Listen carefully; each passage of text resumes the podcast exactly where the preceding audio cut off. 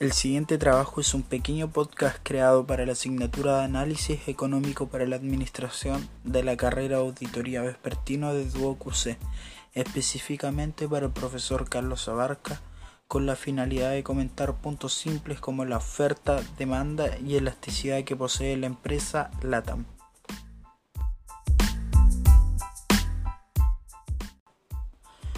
Eh, antes de comenzar a comentar todo esto, debemos conocer un poco sobre esta empresa.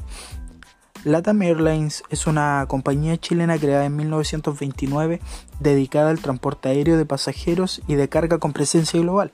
siendo de las empresas de transporte más relevantes en América del Sur y América del Norte al tener centros de conexión en Santiago de Chile, Lima, Buenos Aires, Quito, Guayaquil, Miami y Bogotá en junio de 2012 se concretó la fusión de LAN y la empresa brasileña TAM, convirtiéndose así en una de las 10 aerolíneas más grandes del mundo, con presencia en ese entonces de 115 destinos en 23 distintos países.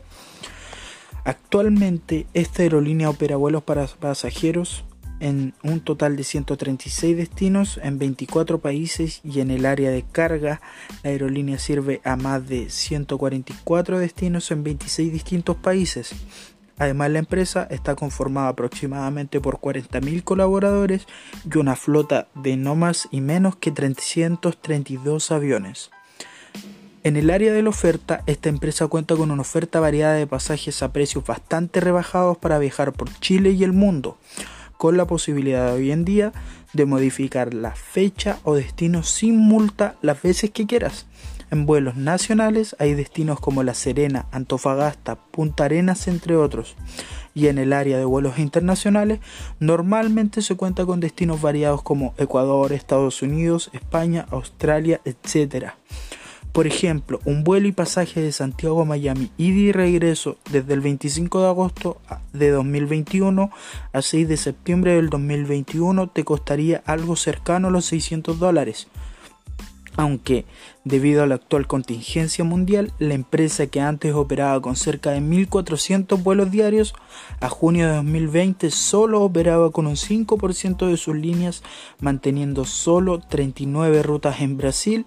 3 en Chile, 4 rutas internacionales y finalmente a participar a partir del 5 de abril de 2021 se prohíben los vuelos internacionales en Chile debido a la prohibición en el ingreso de extranjeros no residentes a Chile y solo están permitidos los vuelos de casos aislados. En el área de la demanda, la demanda de pasajes aéreos ha bajado sustancialmente debido a la contingencia del COVID-19 y a las restricciones para salir y entrar a otros países impuestos por los organismos de salud. Por tal motivo, la aerolínea redujo sus vuelos principalmente a destinos de Sudamérica, Europa y Estados Unidos. Bajo los ya mencionados 1.400 vuelos diarios que se dirigían a 145 distintos vuelos, o sea, destinos, que habitualmente se realizaban, la empresa realiza al día de hoy cerca de 70 vuelos de diarios con 56 rutas distintas, de las cuales solo 17 operan en Chile y de estas solo 4 son de vuelos internacionales. A nuestro criterio, el punto de la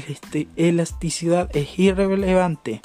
ya que a pesar de la baja oferta y demanda de la empresa, en sí no varían los precios debido a factores anteriormente mencionados como el impedimento de viajar, baja de ruta y menos demanda. Por tanto, a pesar del cambio de estos factores, la demanda de pasajes o alza de precios nos afectan entre sí. Entonces, en conclusión y tomando en cuenta todo lo principal, esta aerolínea, la principal aerolínea sudamericana, ha tenido cambios significativos desde 2020 y durante el transcurso de esta pandemia, por lo cual la oferta, demanda y elasticidad han estado en constante movimiento. Sin embargo, la empresa ya se proyecta post pandemia, por lo que las aspiraciones son a centrarse en las demandas y aspiraciones de la sociedad y los desafíos socioambientales de la actualidad.